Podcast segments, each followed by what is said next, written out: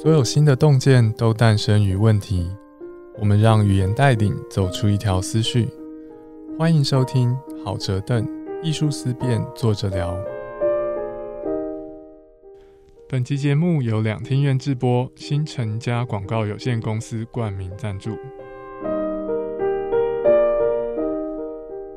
Hello，我是朱家安，欢迎来到好折凳艺术思辨，坐着聊。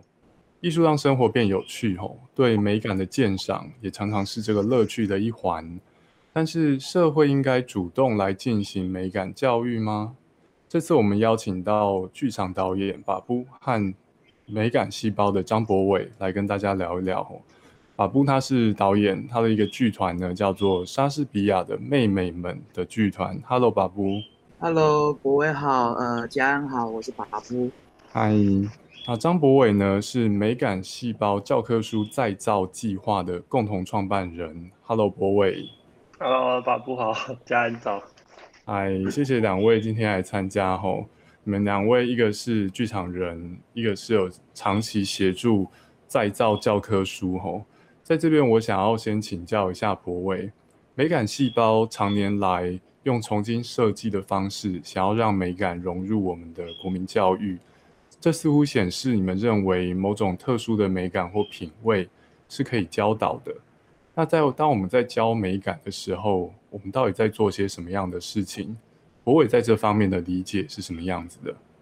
嗯，一开始我们其实做这个计划的时候还蛮没有想太多，然后那时候其实觉得就是找一些呃我们周围的设计师好朋友，其实我们有机会把课本本身去做一个更好的设计。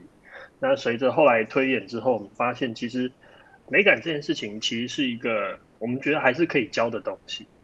我觉得它有分成几个面向，就第一个面向就是它会有一种比较实用上的要求，比如说呃，因为它 base 在这个教科书这个东西的基础属性上面，所以它可能会有阅读上的要求，它可能会有期待上的要求，它会有。啊，磨损上的要求，那这些东西它其实是功能面导致的设计需求。那这些就是相对比较客观的，对吗？对，就是字要清楚啊，可以辨认啊，带来带去不会马上就变得很皱烂掉这样。对，或者是它会有一个从属关系，因为它要表示一种课本呃结构上的一种呈现。那这样子的设计衍生出来的一种呃表现形式，它可能就会变成是在这一个使用场景里面比较合理的状态。它有一种实用功能前提之下，因为它身为教科书，它被满足的一种状况，这是其一。然后另外一种美感的形式，它就比较像是一种我们可以看到各式各样不同的呃不同的风格的选择这件事情的前提。所以它比较没有正确性，它比较像是呃更多元的可能、更开放的一种呃看见这个世界有成有的风格的状态。然后让这样的事情进而去影响学生对这个他自己的喜好，或者是对这个世界的了解，就拓展他的视野。那这也是另外一块属于比较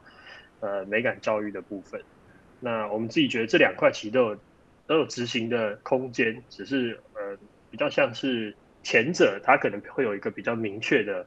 怎么样会比较适合，因为它是可以被它是可以被确定下来的。但后者它就比较像是一个呃。更开开眼界，或者让你知道这个世界上有这么多元的风格呈现的一个过程。嗯，所以主要两层，第一层是比较客观的易读性跟耐操等等属性。对，然后因为它有这个需求的满足，它也会呈现一种美感的形式，是在这个时代合理的。对，嗯嗯嗯。第二层就是展现某种比较特别的风格。对，或是更多元的可能性。因为我们我记得我们小时候可能。国文课本的样子都比较接近，可能是同一个会者或是同一个状态底下去完成的。对，那我觉得这件事情就可以在这件，呃，可能有机会让小孩子看到更多不同的选择跟风格。我觉得在这里啊，博伟讲的实在是很腼腆，讲的好像说，哎，没有，我们美感教科书呢，只是提供一种特跟大家不一样的风格，可能以前大家风格比较接近，我们提供不一样的。但是我身边的人给的评价，大多数不是这样子。他们给的评价很直接啊，就说过去课本很丑，美感教科书很漂亮。对，在这方面的差异，我待会我会想要跟两位讨论一下，是不是真的有这个差异，还是说真的是只要不一样，有新鲜感，大家就会有这个反应呢？嗯，法布在这方面呢，对于过去的教科书跟现在教科书的变迁，以及美感这种东西可以教吗？法布的看法是什么？嗯，我自己觉得，因为呃我是戏剧背景出身，所以在我们的呃学习的过程当中，其实常也会遇到这样同样的问题，就比方说，呃表演这件事情是可以教的吗？嗯或者是导演这件事情是可以教的吗？因为某种程度，呃，有一句话就说，这个演员是老天爷赏饭吃，这个可能是一个比较哦常见的说法，就是就是嗯呃，某一种你喜欢他的表演，是因为他本身的天赋或者是他的天分，其实让你觉得哦，他在舞台上的表演是非常跟你可以契合的。可是呢，在教育的过程当中，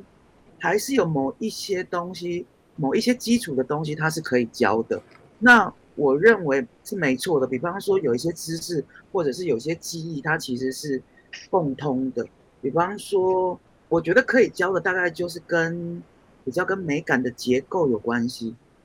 嗯比方说，呃，文章我们在写文章，我们会有起承转合。那我们在读莎士比亚的剧本，我们会有五幕剧。嗯那那当然音乐，音乐当当然就比较跟数学有关系，就是跟结构有关。我觉得建筑也是跟数学比较有关系。所以说这些比较基础的所谓的结构或者是它的原则，其实是可以教的。可嗯是我觉得在教育的过程当中，有更大的一块是说，呃，美感教育跟戏剧教育可能，我觉得有一点类似的方向是，它都不是要去给一个所谓的正确的答案，而是我觉得像博伟刚刚讲的，就是说，呃，它其实是让学生去认识这个世界可能有其他种可能性，就说这种东西在这个时代里面它是美的，可是，在另外一个时代，可能另外一种风格，那另外一种的呃设计或另外一种的东西，它是比较美的。所以每一个时代都有，因为那个时代生成的一个所谓的价值，就刚讲呃刚博伟讲的价值，或者是环境背景，然后它造就了一种大家不同的审美观。嗯，这听起来像是说时代变迁会影响我们觉得什么漂亮，什么不漂亮。刚刚把布谈到说有一些东西是可以教的，并且列了美感的结构、写文章的方法等等。嗯我想到的一个差别是说，嗯，传统上我们认为技术是可以教的，比方说，如果我们有一个很客观的目标，像是如果我要学素描，素描的目标就是我画一个东西，人家要看得出来我在画什么，而且它的可辨认性越高越好。如果我可以画一个人，看起来像是一般传统认为的男性，那还不那不错。但是如果我可以画一个特定的男性，大家还看得出来，比方说我画阿信，人家不会看成胡瓜，那我还蛮厉害的，就可辨认性很高。嗯但是我想说，我在学素描的时候，我在学的是我拥有某种能力，但是我们一般理解在学美感，好像并不是我拥有一种能力，而是我拥有某种品味。你们会觉得有这个差别吗？能力是说你可以做一个事情，品味是说给你一堆东西，然后你会有办法选你比较喜欢的。对你们来说会有这个差别吗？我觉得这个字的那个使用情境真的蛮多，就是你刚才讲那个，我觉得是有的，但是又纯粹的在讲说，呃，这个人没有美感或什么的，好像它有时候也不一定完全是一种品味的选择。这个词汇本身我没有那么确定它，你刚才想要包含那个意思，我觉得是有存在的，就确实它会有存在一种好像是，它是选择，它不是一种可以不可以，它是一种选择更优越或者更有鉴别力的一种能力展现。嗯嗯，把不觉得呢？我觉得美感教育都是分两个面向，一个就是所谓的真的是生活当中的一个你的美感判断、你的审美，一个你生活当中的一个坐标吧，一个准则。那另外一个就是说，如果有了有了美感教育做基础，你很容易就发现说，哦，原来你对于呃艺术或者是你对于呃美感其实是可以运用在你的专业或在你的工作上面的。所以我觉得实用它当然是一个面向，那另外一个当然就是生活中它其实是一个想要成为一个更好的自己的一个标准吧，一个一个坐标。我觉得这边想要成为更好的自己啊，指的是自己的生活当中各种跟美感有关的面向吗？大家一般可能很容易想到的是怎么样打理自己的外表，其他应用会长什么样子？我觉得比较有趣的事情是，呃，因为我是所谓的六年级生，那我有横跨所谓的网络的时代，然后波接的时代，到现在社群媒体的时代，我发现，呃，人越来越注重所谓的打理自己这样一件事情。嗯，那我觉得这跟所谓的呃，社群媒体时代的人设，就是人格设定这个东西很有关系。就是说，你在别人的面前，或者是你在 social media 上面看起来是什么样子，那那个东西其实就会回到你自己在判断。如果说你有这个审美基础的话，那你其实就是在让自己变成那个理想中的样子，以及就是说别人眼中的你，你试图去建构那样的一个形象。那我觉得这个。跟美感基础、跟美感教育其实都有一点点联动。对，在社群网络时代，我们每个人似乎都被迫必须要有一个线上的生活。你得要有一个社群网站的平台账号啦，或者说你至少要用 Line 啊等等的，你会用头像或是上传生活照，来让你在网络上面接触的人知道你在过什么样子的生活。在这方面，因为网络上面怎么说呢？竞争蛮激烈的啦，哦，所以你你拍照片漂不漂亮啊？等等，人家一眼是看得出来的。我觉得这一方面让我们每个人多多少少有点压力啦。我出去玩不只是要好玩而已，如果我要上传照片，我得拍一些好看的，不能拍一些背光啊、脸黑黑啊、角度很奇怪啊、拍起来脸很大啊等等的。嗯，进入社群网站时代。大家多多少少增加增加了一些摄影的技能，博伟会觉得这算是我们被迫提高了一些美感的能力吗？呃，我觉得我需要先说明一下，我觉得美感的那个，其实就有点像你开场前问我们那个华国美学，我会想要回答，因为我觉得这才会定掉我。你刚才说我腼腆，但事实上我不觉得我在刻意的 腼腆，或是因为我觉得。我知道我可能可以讲到的地方是什么，剩下的可能是因为新鲜感或者造成的一个状态。好，那博伟在介绍之前，我跟大家前情提要一下好了。OK，我们之前讨论脚本哦，那博伟跟把布在我们讨论过程当中，我感觉他们一直不是很愿意说美感有好坏，或是认为美感有客观答案。但是这个倾向跟我在我的朋友或是网络上面的舆论看到的。显然很不一样。现在网络上面有一个流行词汇叫做“华国美学”，展开来说呢，就是中华民国美学。哦，讲的是说，我们比方说，我们政府单位在过去可能比较不注重海报或者外观的修饰，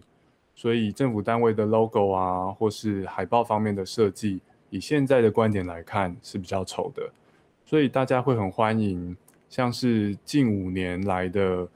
新的国庆 logo，大家觉得漂亮，或是美感细胞教科书的设计，比起过去比较古典的课本设计，大家觉得漂亮。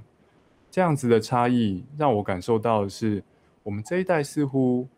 认为美感还是有某些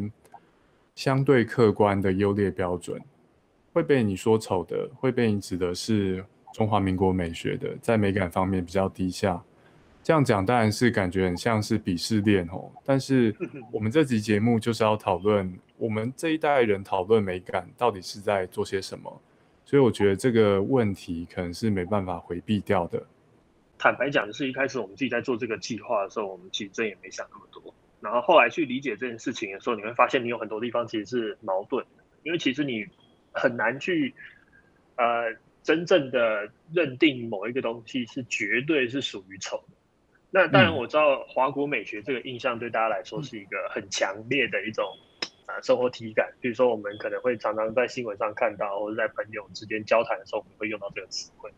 但其实我觉得，真正在讨论的状况其实是这样：，就是每一个审美，审美的意思就是什么？它就没有正确的答案嘛。嗯。那那些我们扣掉刚才前面讨论基于呃设计需求或者使用情境需求那些属于技术面的东西，扣掉之后，剩下的都是选择。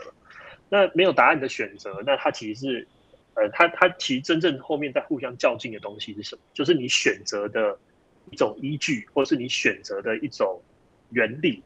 譬如说，今天啊，呃，很有名的工业设计师这个包 house，他们一开始他们的生活时代的状态是什么？就他们是属于一个工业革命之后的。那过去所有的艺术家跟工业家在呃，比如说像米开朗基罗这样子的人，他们都是一起的。然后他们发现工业革命之后。分裂出一个叫艺术，然后工人阶级开始被机器取代，被这些大型的东西取代，所以他觉得好像东西不再美了，那他就觉得好像是不是可以透过消除各式各样的外在的这种装饰的方式，他把所有工人跟艺术在等于是我们透过我们自己的设计，等于是把艺术的层面又回到了这个在功能上面的。追求让它变得更简洁，然后去掉那些他觉得可能多余的装饰，所以他其实这些理论基础的成型，它的过程其实是一种价值观。他觉得他应该要去去无存精，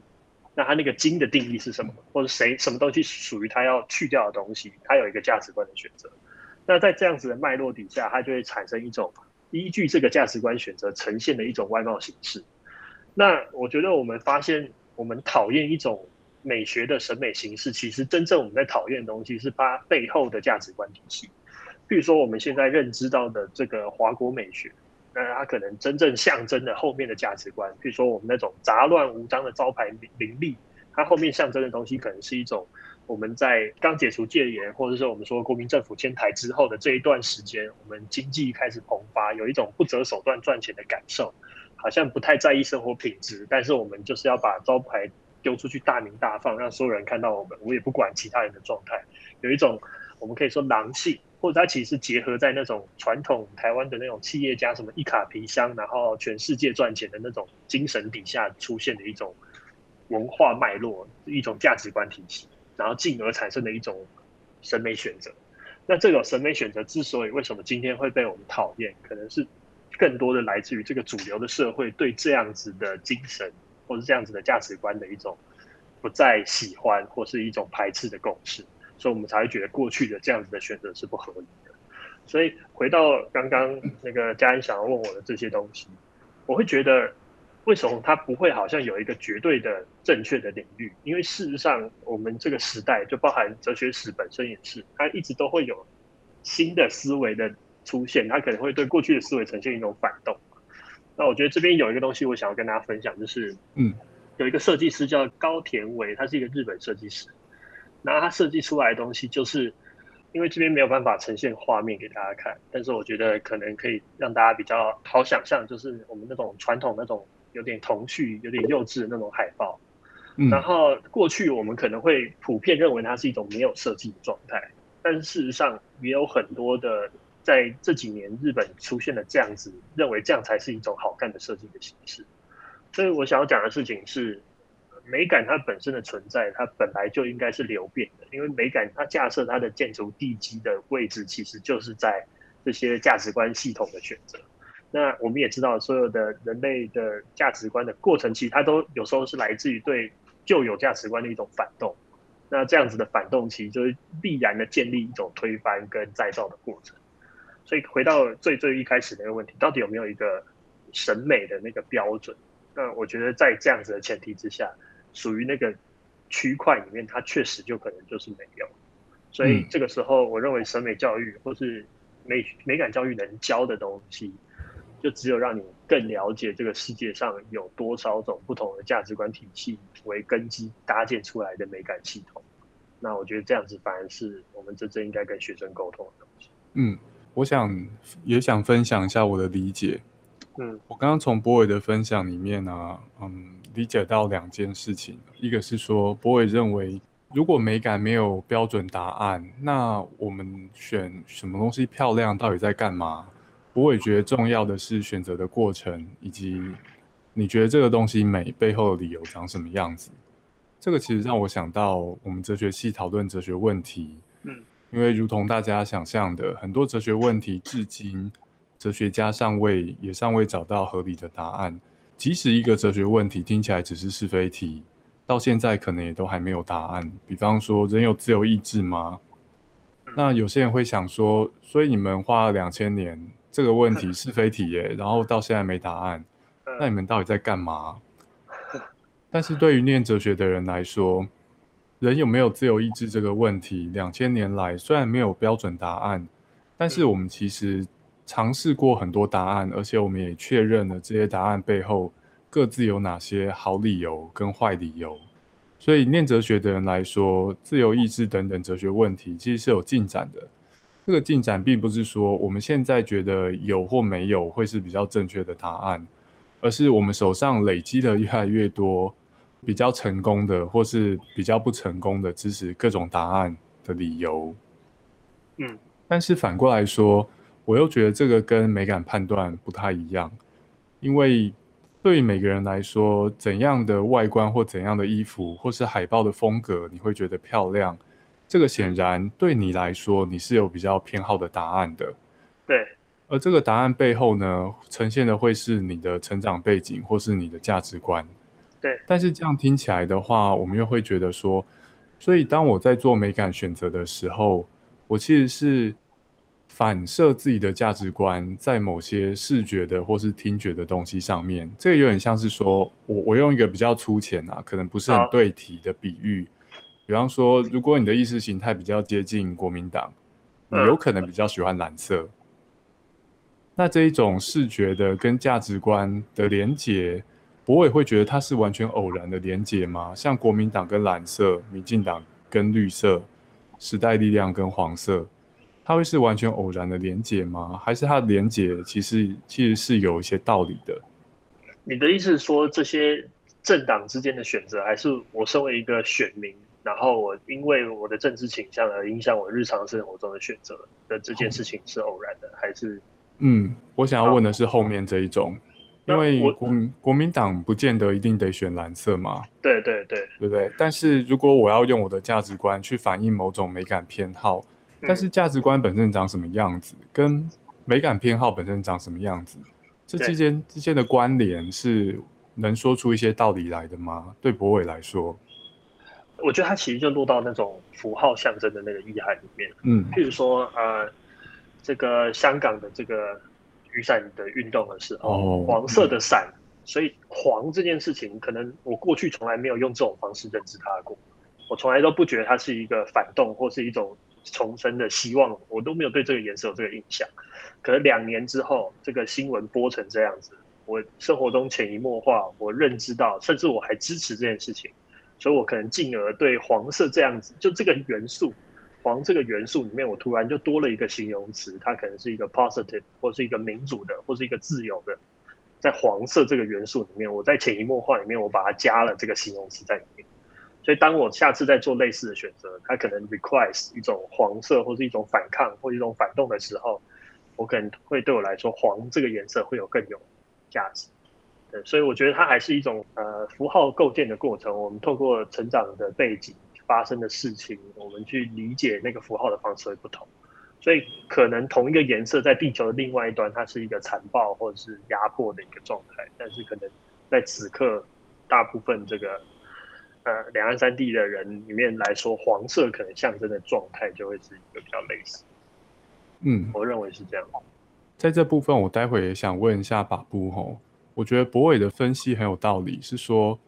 在这种层次底下，我们进行美感教育，似乎也多了一些理由。这理由是说，如果我们了解当今有哪些常见的美感系统，我们了解哪些主流，哪些比较不主流，了解这些东西的同时，我们也是在知道社会对我的影响，会让我把哪些价值观跟哪些意向连接在一起。而当我了解这些，我就更知道自己是身处在什么样的社会底下。关于这些符号啊，跟选择的思考，法布有没有什么事情想要跟我们分享的？我觉得很有趣的事情是我们，呃，其实刚刚在讨论的一直都是说，在美感教育里面有一个东西很重要，就是它到底脉络是什么。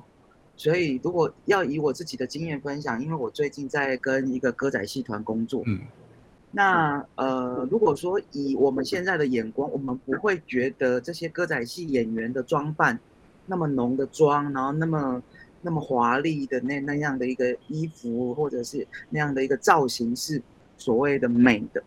可是呢，在所谓的歌仔戏的一个审美或者是观赏的一个所谓的观众跟表演者之间的约定里面，其实你会发现，他们觉得那个才是美的。嗯，所以说，我觉得在谈美感，其实真的不能够所谓的去脉络。嗯那当嗯去脉络的时候，我们就很难去理解说，为什么我觉得这个是丑，他们会这么喜欢这个东西。那这个是一个层面，那另外一个层面是说，当然我们也可以做一些翻转，比方说，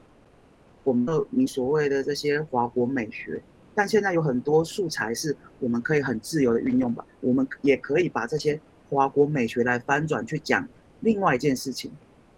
或者让它再运用。那也许这样的一个东西，你有没有意识的去运用这些东西，反而会变成就是说，现在在所谓的进入到一个，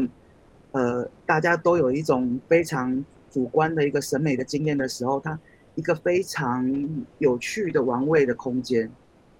我觉得把不讲到脉络很重要，诶，嗯而且让我重新理解我刚刚说技术跟品味的差别。我也觉得歌仔戏的举例很好，诶，就是说你很难想象一个人在日常生活当中，比方说去买东西或者去公司面试，他像歌仔戏演员那样子打扮，那样很奇怪，不符合社会约定俗成的常规。但是如果是在歌仔戏演戏的脉络，我们就突然变得可以欣赏什么样的歌仔戏演员的脸妆其实是很美的。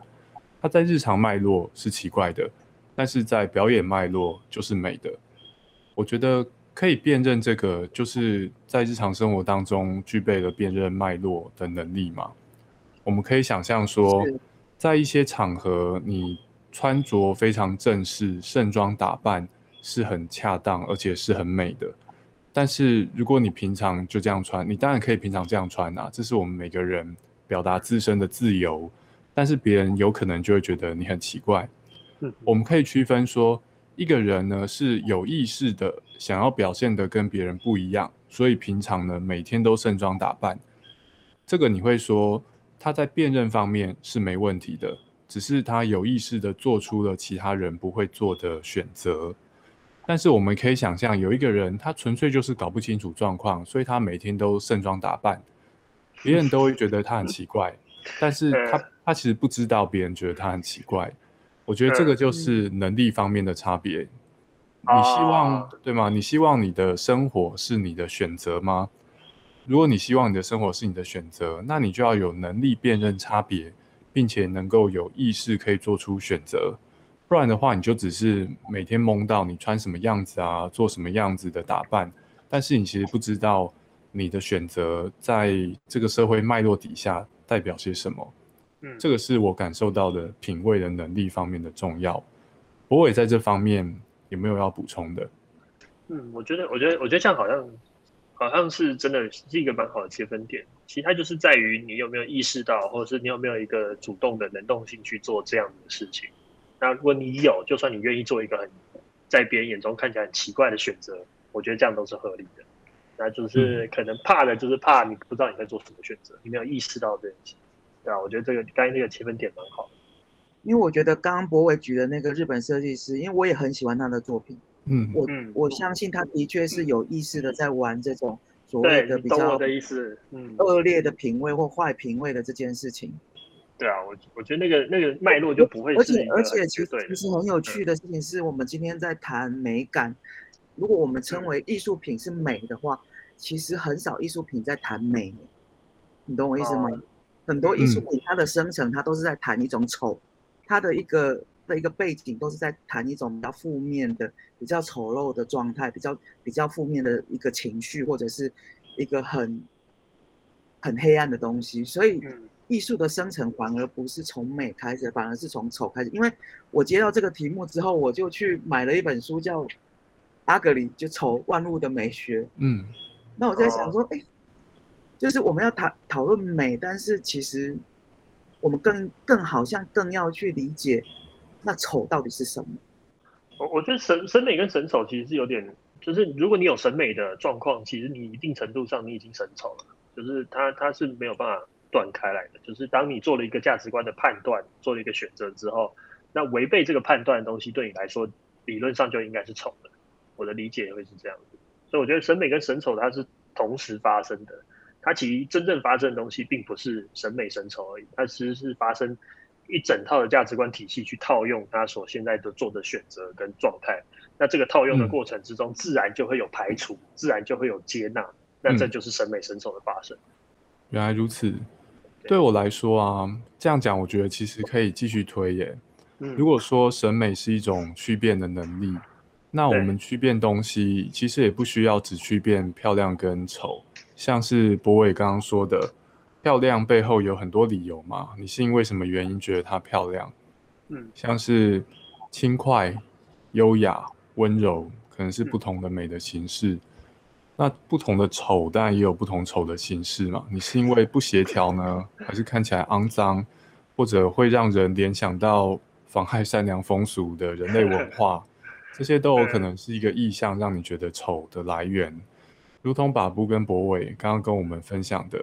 一个日本的设计师，他如果真的了解什么美，他了解什么丑，他有办法分辨，他就有办法反过来利用那些一般大家会觉得丑的意象，来做一些有趣的设计。那在这个时候，你会说，哇，他做的这个设计，虽然主流会觉得它是丑的，但是他是知道何谓美，他才有办法做出这样子的东西。这个是那种。如果我没有能力去区分，我没有审美能力，我反而没有办法像他那样子玩一个丑的设计。我的理解是这样的。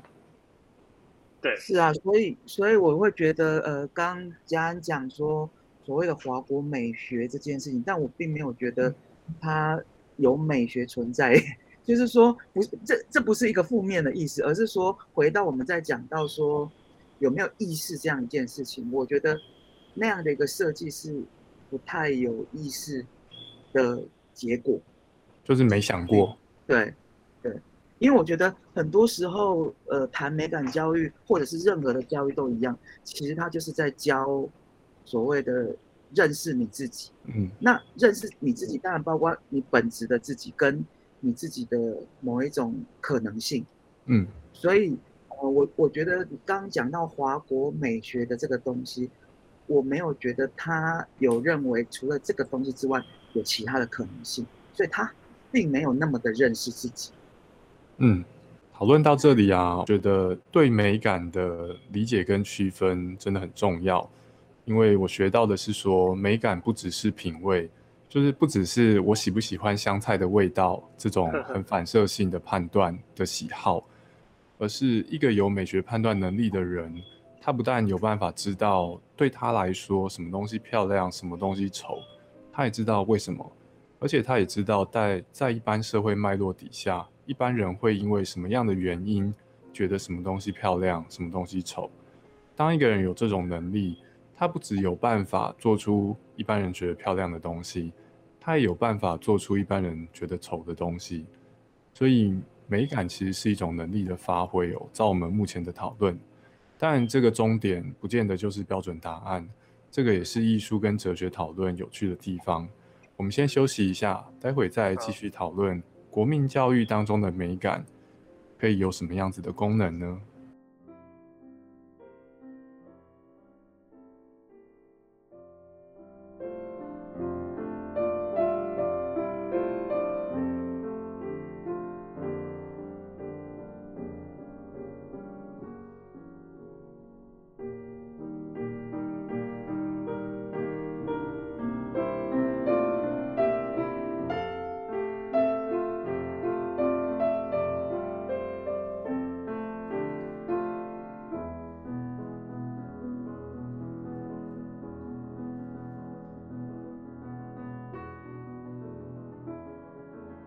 开家，你有提到一个东西，就是我们刚有做一个小结论，就是在我们认为说美感里面，其实有一部分它其实是对于脉络的辨识。嗯，那对于脉络的辨识这件事情，其实它引申到的东西，其实是我们到底有没有办法理解这个社会对同一个东西的大多数的共识理解？换句话说，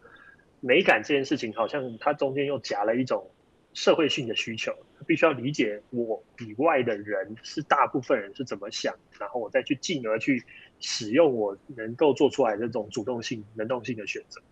但我觉得这件事情好像刚刚中场休息的时候，我就稍微想一下，我觉得有点怪，就是因为其实确实好像也存在一些人，他是属于一种比较闭门造车的，但他可能就是一个绝世的天才，比如说像。呃，范谷啊，这样子类型的人，他可能从头到尾，他就是用在自己的世界里面创造一个自己的价值体系，然后最后他也不跟外界沟通，所以可能他很悲惨，可能一生穷困，但最后他可能，呃，如果他运气好的话，可能得得到这个世世界的赏识，但但有很我相信有很多人是运气不好，然后就没得到。但是我想要讨论的事情是，那针对像范谷这样子的人。我们难道真的可以指着鼻子说他这样子是一种没有美感的行为吗？所以换句话说，美感这件事情，它是不是真的要有一种社会性？我需不需要理解别人怎么想这件事情？我觉得可以再讨论一下美感的社会化程度。我觉得这个很有趣诶，因为在各种艺术的领域，确实都有这种作品，是说作家本人呢，在他还在世的时候穷困潦倒，死了一两百年，后世发现说。我靠，那个时候有这么厉害的东西，然后一直被过去的人埋没。对，对于这个时候，我觉得作家或者作者本人的心理状态应该是：靠，我跟这个整个世界都没共识，至少在他还活着的时候。所以，我们进行，我们学美感，我们需要学一个社会化的美感吗？我自己觉得这边有两个部分呢，一个是说我需不需要具有那种美感能力，可以去了解。可以去说，我除了了解对我来说什么漂亮什么丑，我也了解对于当代的人来说什么漂亮什么丑，就是了解这个社会上面其他人的品味。第二个是说，当我了解了这个品味，这个多余的知识会不会让我变成一个更容易随波逐流的人？因为如果有这个影响的话，我们可以想象，这个世界上面可能就没范谷。如果范谷很真切的了解，而且很真切的在意他的同时代的其他人喜欢什么、不喜欢什么，那他就不会在艺术风格上面反其道而行。但是从历史的角度，从后世来看，我们有时候又会觉得，过去的人有勇气反其道而行，会是很好的事情，因为它增加了创作的多样性。我们不会只看到跟主流。长得类似的东西，对我们来说，这个是很可贵的。所以你学到一个能力的同时，你有可能了解社会喜欢什么，然后你本身的品味也有可能跟着改变，变得跟社会更加类似。而博伟觉得这个是一件可惜的事情，是吗？应该说，我我觉得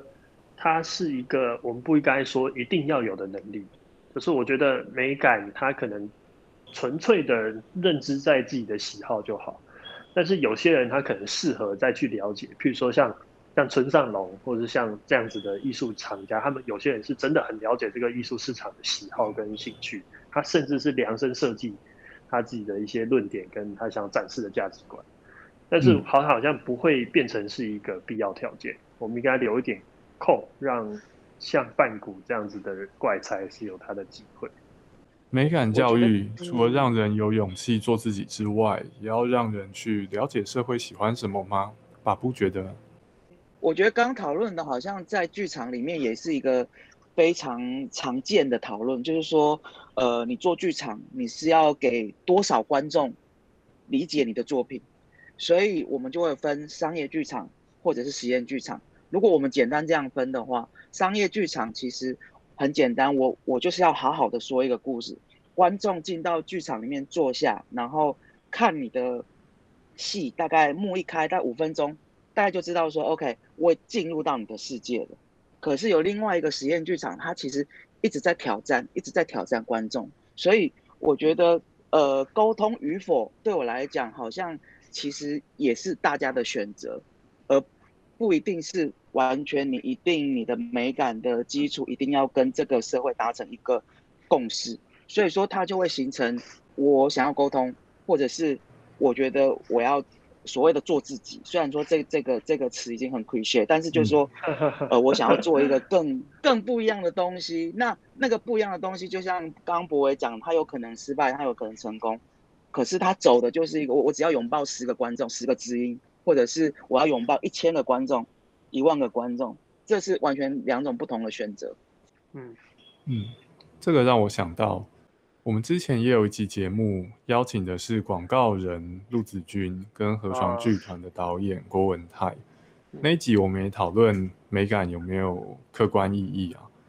那陆子君身为广告人，他可以说是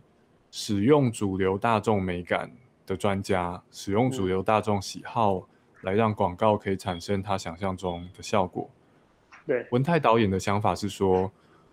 我们做剧团的，当然也是也是需要去了解大家喜欢什么，特别是传统戏剧表现，哪些表现会造成哪些结果。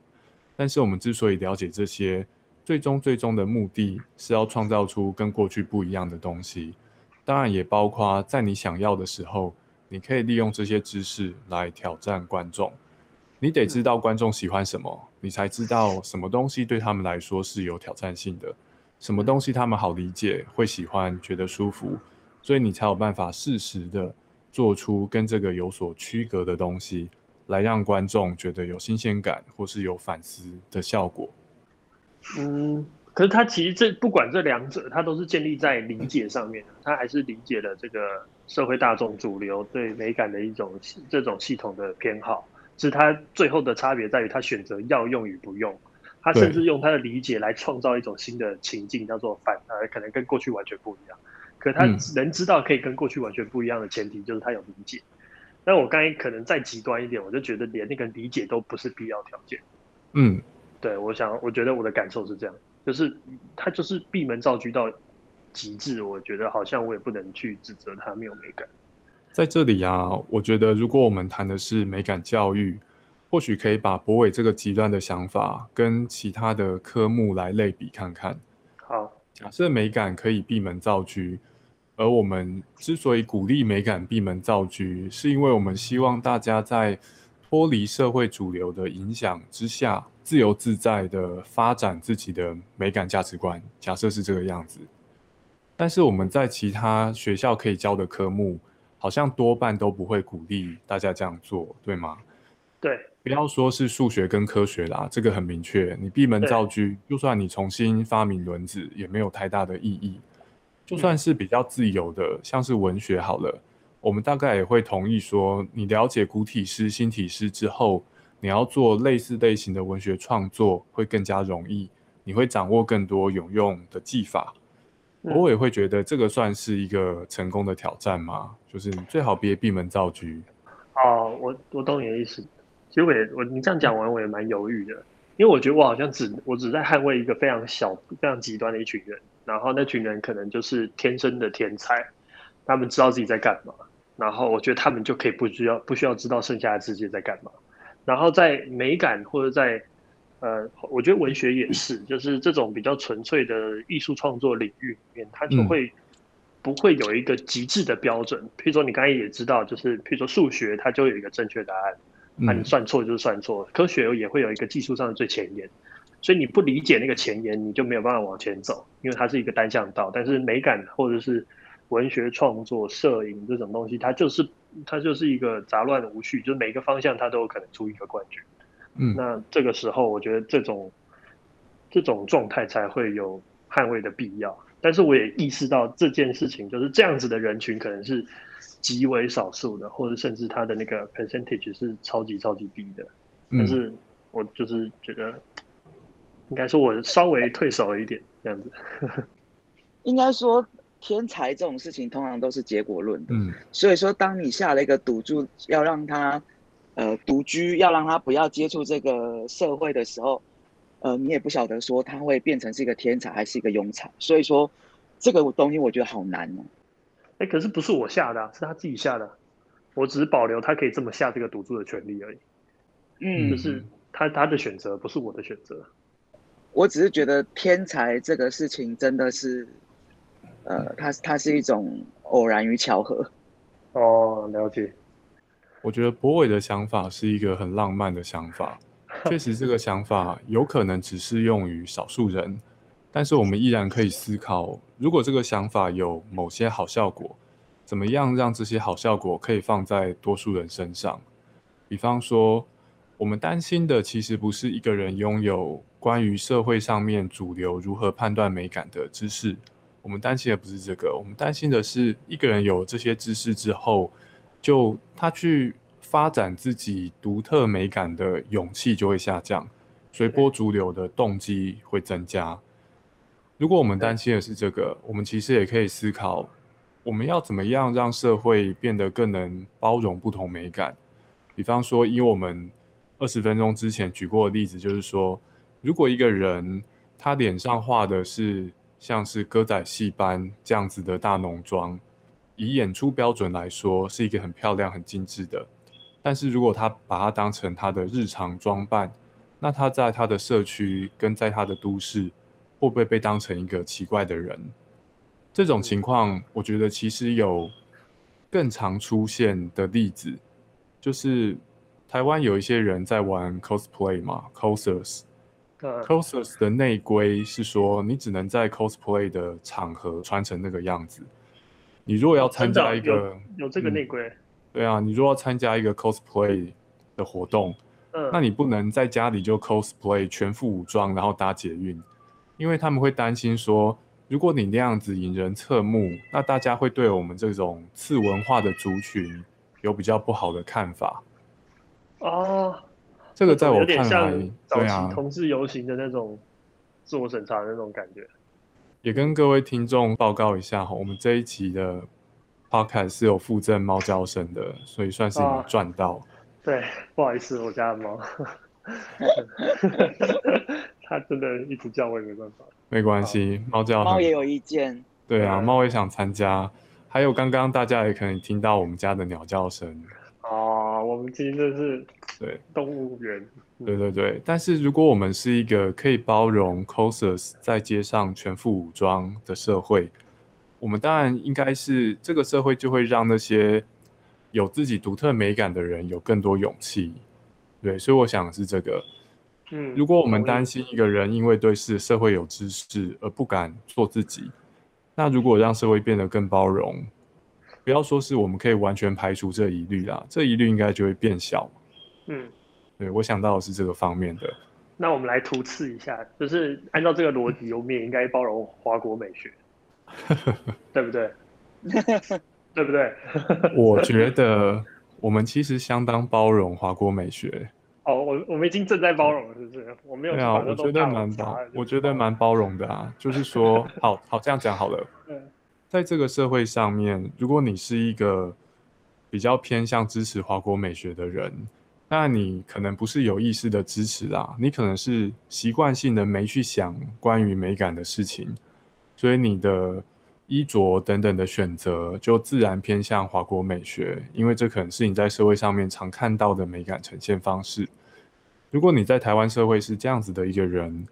那你在台湾社会过活所承受的压力，大概远远不及于我前面讲到的 cosers，还有像是同志这样子的人。所以我觉得社会是相当包容华国美学的，你大致不会因为你是一个华国美学的执行者，而在社会上面引人侧目啊，或是受到批评。嗯，我的看法是这样子啦。同意，同意。呃，华国美学它有它的潜力耶，因为，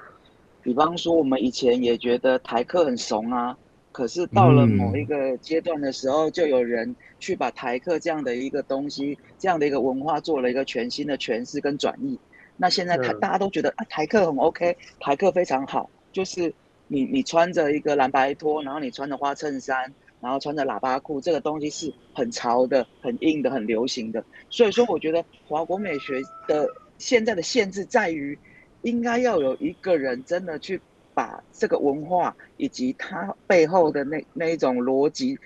去改造成一个所谓的华国真的华国美学，而不是现在我们所嘲笑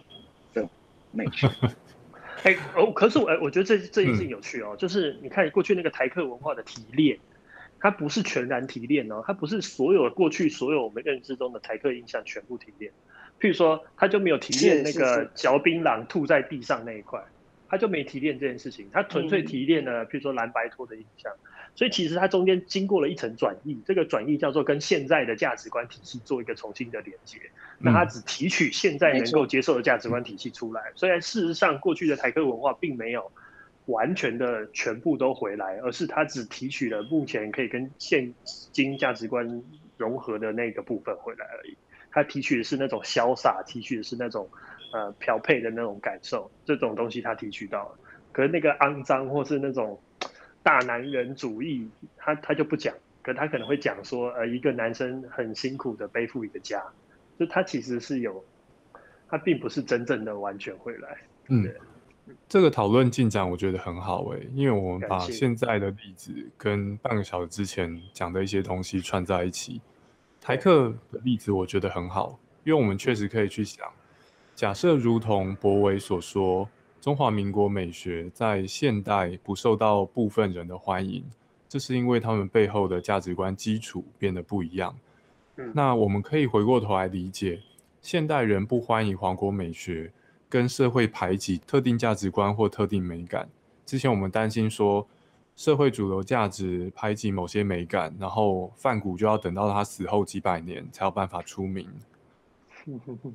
我们现在可以看的是说，现在社会如果不喜欢中华民国美学，这跟它背后的价值观可能有关系。像是博伟讲的，中华民国美学可能是诞生于大家觉得使用比较有效率的方式去制造东西，所以外观没那么重要。但是现在社会显然已经有余裕去追求一些外观的舒适或是设计的新颖，而这个其实也是有赖当初经营在所谓华国美学。当中那些人打拼出来的结果，我们才有现在的社会余裕。所以，当现在的社会对华国美学有意见，这背后其实是价值观的碰撞。价值观的碰撞意味着是说，我们是是在寻找，如果华国美学有一个更符合当代社会需求的样貌，这个样貌的华国美学会是什么样子？就像是当代社会比较喜欢的台客文化，长得会是什么样子？这背后，如果我们用比较积极的眼光去看，其实可以把它看成是某种文化的交流跟沟通。文化交流跟沟通，并不是不管你怎样，我都觉得你很棒，而是你的某些部分，以我目前的价值观来看，不是特别喜欢，所以我就跟你反映。如果你在乎的话，可以想怎么样子让不同的文化凑在一起，彼此可以融洽。我的想象是这个样子。嗯。同意同意，哦，你真的很会做结论的，对啊，对啊，好厉害 啊！我觉得你每次都，我就啊，真的，嗯，刚才我讲的就这样，嗯，谢谢谢谢，我们希望我们的讨论让听众都可以理解啦，可以理解，可以跟上，因为有时候我们思考有点跳跃，对啊，我自己有时候会这样子。最后啊，我想回过头来再想想，我们来想一下美感教育的事情。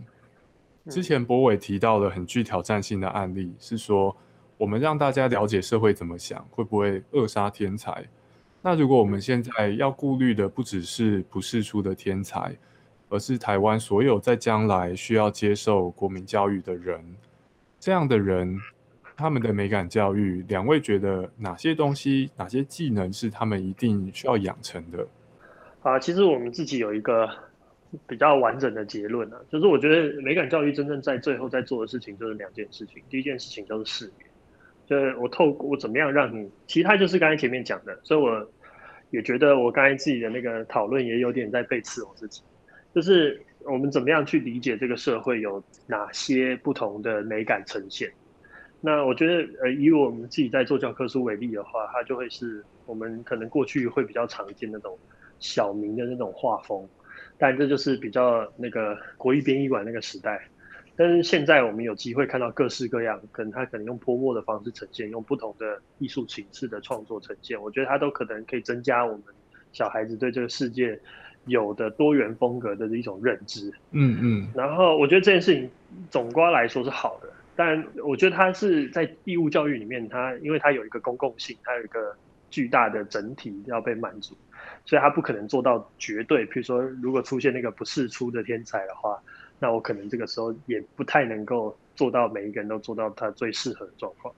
所以我觉得这件事情还是对我来说还是一个重要的价值。所以第一个点就是落在我有没有办法让他看到各式各样的东西，嗯，可以分辨。对，然后第二个点在于是自信，就是他到底有没有办法做出他自己认为对的选择。因为其实美感教育本身它就是一种个人的审美，它可以落到很 personal 的选择。就不会有一个人真的能够指着你的鼻子骂说你这样子画的猫叫做不对的猫，嗯，因为猫这个意象它在人类世界里面有各式各样的东西都有办法组成，所以反而是我们到底有没有办法去选择你所爱或所不喜欢的？我觉得甚至神就是你觉得这个风格是你讨厌，对我来说都都是重要的，因为有一定程度上你透过你的偏好的选择，你有机会去更认识你自己。我觉得它其实是一种，呃，反面嘛。我今天透过别人，我才理解我自己是谁。我透过看到我与他人的不同，我能够理解出我自己独特的定位。那你有没有办法很明确的认知到，说这个东西就算别人不喜欢，比如说我们全班很大部分人觉得这东西很丑，但我觉得它美。那你有没有那个自信，觉得那你觉得它美这件事情就足够，就足以？所以我觉得美感教育最后在练的就是这两件事。就是你有没有办法看得尽量多，然后最后你有没有办法对你的选择有你自己的看法跟洞见？换句话说，你有没有属于你自己的价值观体系来支撑你的所有背后的选择？嗯，如果你没有这个价值观体系的话，其实你很难会容易被说服，或者你还在那个游离的阶段。但是我觉得拥有这个价值观体系的时候，它其实就相对的完整，对嗯，所以我觉得这会是我们美感细胞想要做到的事情。所以对博伟来说，美感教育两个重点是识别跟执行自己的选择。我觉得这两个其实也是一一体两面，相辅相成。我的理解是说，一个社会，我活在社会当中，我要能执行自己的选择，我不但是要知道我喜欢什么，我得还要有勇气跟自主性，还要社会不能太过于歧视我的选择，不然你很难说我真的有那个自由跟空间。去执行自己的选择。如果要社会不歧视我的选择，那让社会上面的其他人都知道美感有多元的选择，应该会是一个好的对策。因为大家知道美感很多种，它可以区分，而且他知道你有你的选择，我有我的选择。所以在这方面，国民教育增加美感的多元化，我们可能课本不只有一两种风格的插图，而是有好多种，所以大家会知道。我自己喜欢的某种插图风格，做我隔壁的同学想法可能就不一样。知道有所差异，我们就可以彼此包容吗？让彼此都有空间去做自己想做的选择。像是我自己是狗派，但是我可以容忍波尾的猫在背景叫这样子。对我，我觉得，我觉得你讲的对，就是我想要说的，就是它会比较是一种。我甚至有时候会觉得说，如果我们有办法知道。这个世界有什么样的事情发生，然后我们又有办法知道我们自己要的东西是什么？我觉得那这样子的这样子的人，在某在任何领域都有比较高的机会做到自己想要做的事情。嗯，博伟对美感教育的想象是识别跟有办法执行选择。那把布这边觉得如何？对我来讲，我在做作品的时候，我一直思考说。内容跟形式上面要怎么样去做一个呼应，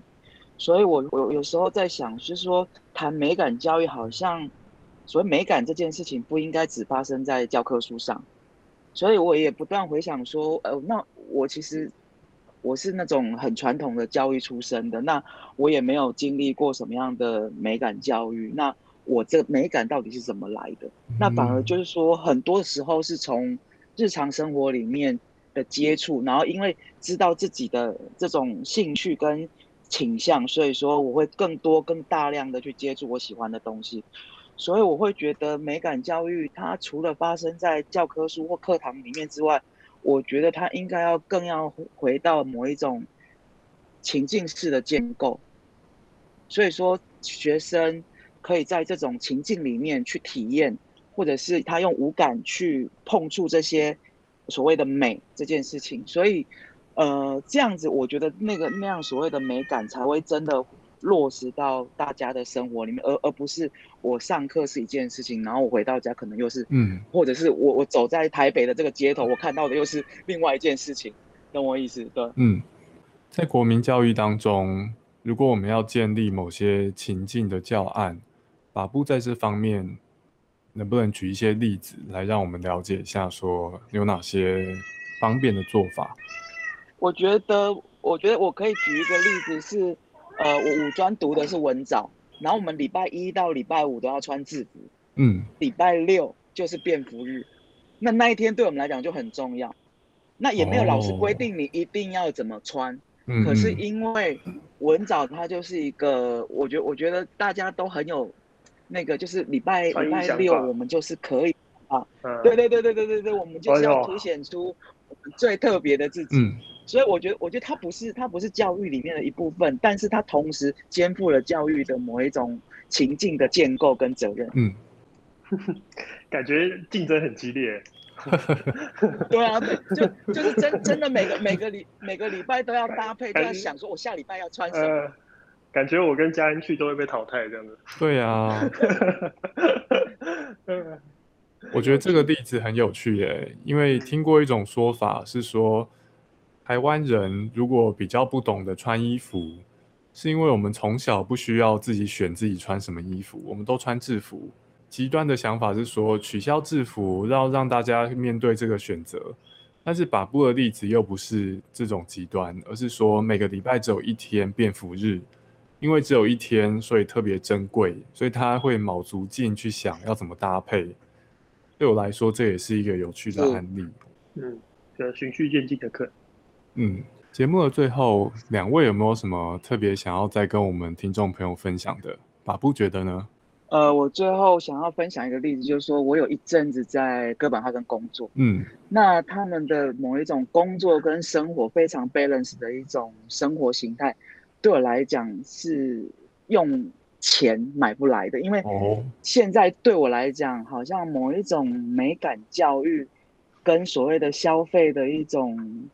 推销，或者是消费的一种呃习惯，其实有很大的一种呃连结。所以说，有的时候好像审美这件事情跟消费这件事情会被挂钩在一起。但嗯我觉得，虽然说很难避免去做这样的一个连接，可是好像我们在做这件事情的时候，还是要退一步来思考，就是说我是不是被消费这件事情所制约了这边指的我的美感？是像是买什么样子的东西啊？比方说很极简的啊，无印良品啊，我就说好像你买了一个东西，嗯然后你这就是你的 lifestyle。哦，那那嗯所嗯有的东西，因为因为现在现在现在所有的东西，所有的事情都可以用购买消费解决。那那我觉得这这这个是一个蛮蛮大的陷阱。原来如此，就是说我可以买很多极简设计的东西，但是我没办法光靠这个就真的把我的生活变成一个极简风格的生活。嗯，是嗯是是，而这个跟丹麦的经验的关系是什么？因为我觉得丹麦他的嗯一个整个生活方式，它没有必要要去证明他生活很 casual。嗯而是那样的一个一个氛围就已经在他们的这整个社会工作啦，或者是家庭啊，或者是生活的文化里面。嗯所以那个文化真的是一个，就是说你要到那个地方，你才会真的知道为什么他们的东西长这个样子。嗯。哦，原来如此。我觉得这个也呼应到之前博伟说，你的美感选择是反映你的基底的价值观。嗯就是你有个基底价值观，你的美感的东西跟文化会长出来。但是当这个美感外销到其他国家，他买的其实是你的外皮。他可能因为你的东西很极简，他觉得这代表了极简的生活风格，他喜欢，所以他买。嗯但是他终究只是买你的东西而已，他没有办法买你的整个极简的生活方式。我觉得这也跟我们思考美感教育很有关系耶。我们有可能教出很有美感的国民，但是这美感必须贯彻在他的生活上，让他的生活文化跟价值观吸引人。对我们来说，才是真正改变生活这个层次的意方面是有意义的。嗯，那博伟在这方面有没有什么想跟大家分享的？听完法布讲的，我觉得蛮有意思，就是他就让我想到那个消费主义，它其实就是透过生产商品，然后这个商品它会告诉你它某某种程度满足你一种欲望，那这个欲望其实是你对一种价值观体系的一种羡慕的结果。比如说我羡慕呃丹麦人可以这个这么爽的工作，然后这么 lifetime balance 的这种状态，嗯，所以我可能会对他的东西会有一种期待。然后我刚才想到的东西就是，我有一次去韩国，然后我我去了一家咖啡厅，然后那间咖啡厅的风格跟氛围都是我非常非常喜欢的。然后临走之前呢，我就看到他在卖了一个马克杯，然后那个马克杯也没什么装饰，那个马克杯上面就写了那间咖啡厅的名字，嗯，那间咖啡厅叫 Onion。然后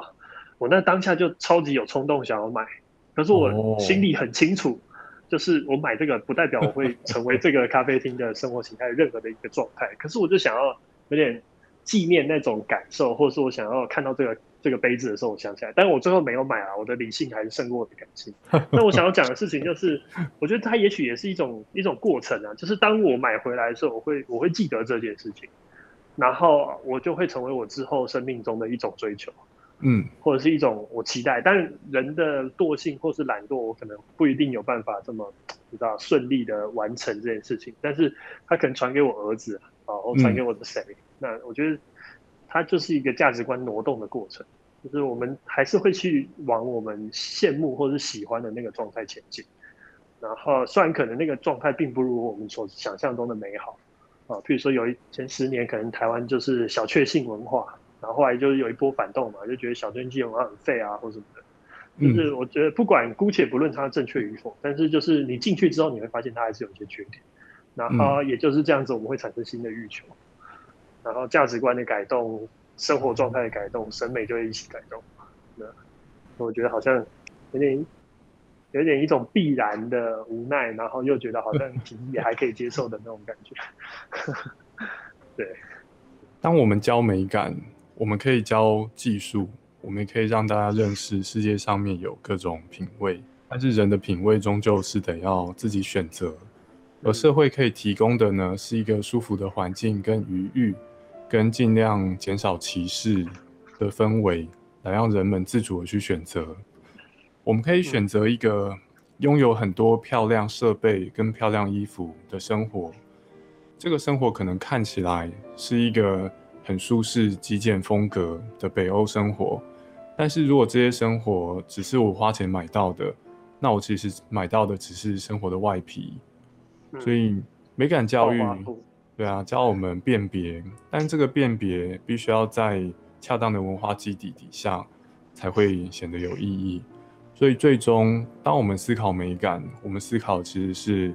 我们想要彼此过什么样子的生活。以及我们怎么样建立一个社会，能让我们真的有办法选择这样子的生活方式？今天我们讨论美感教育，哦，很感谢博伟，也感谢把布，谢谢你们，谢谢谢谢谢谢谢谢，也感谢大家的收听，哦。今天美感我们就聊到这边，谢谢大家。本期节目由两厅院制播，新城家广告有限公司冠名赞助。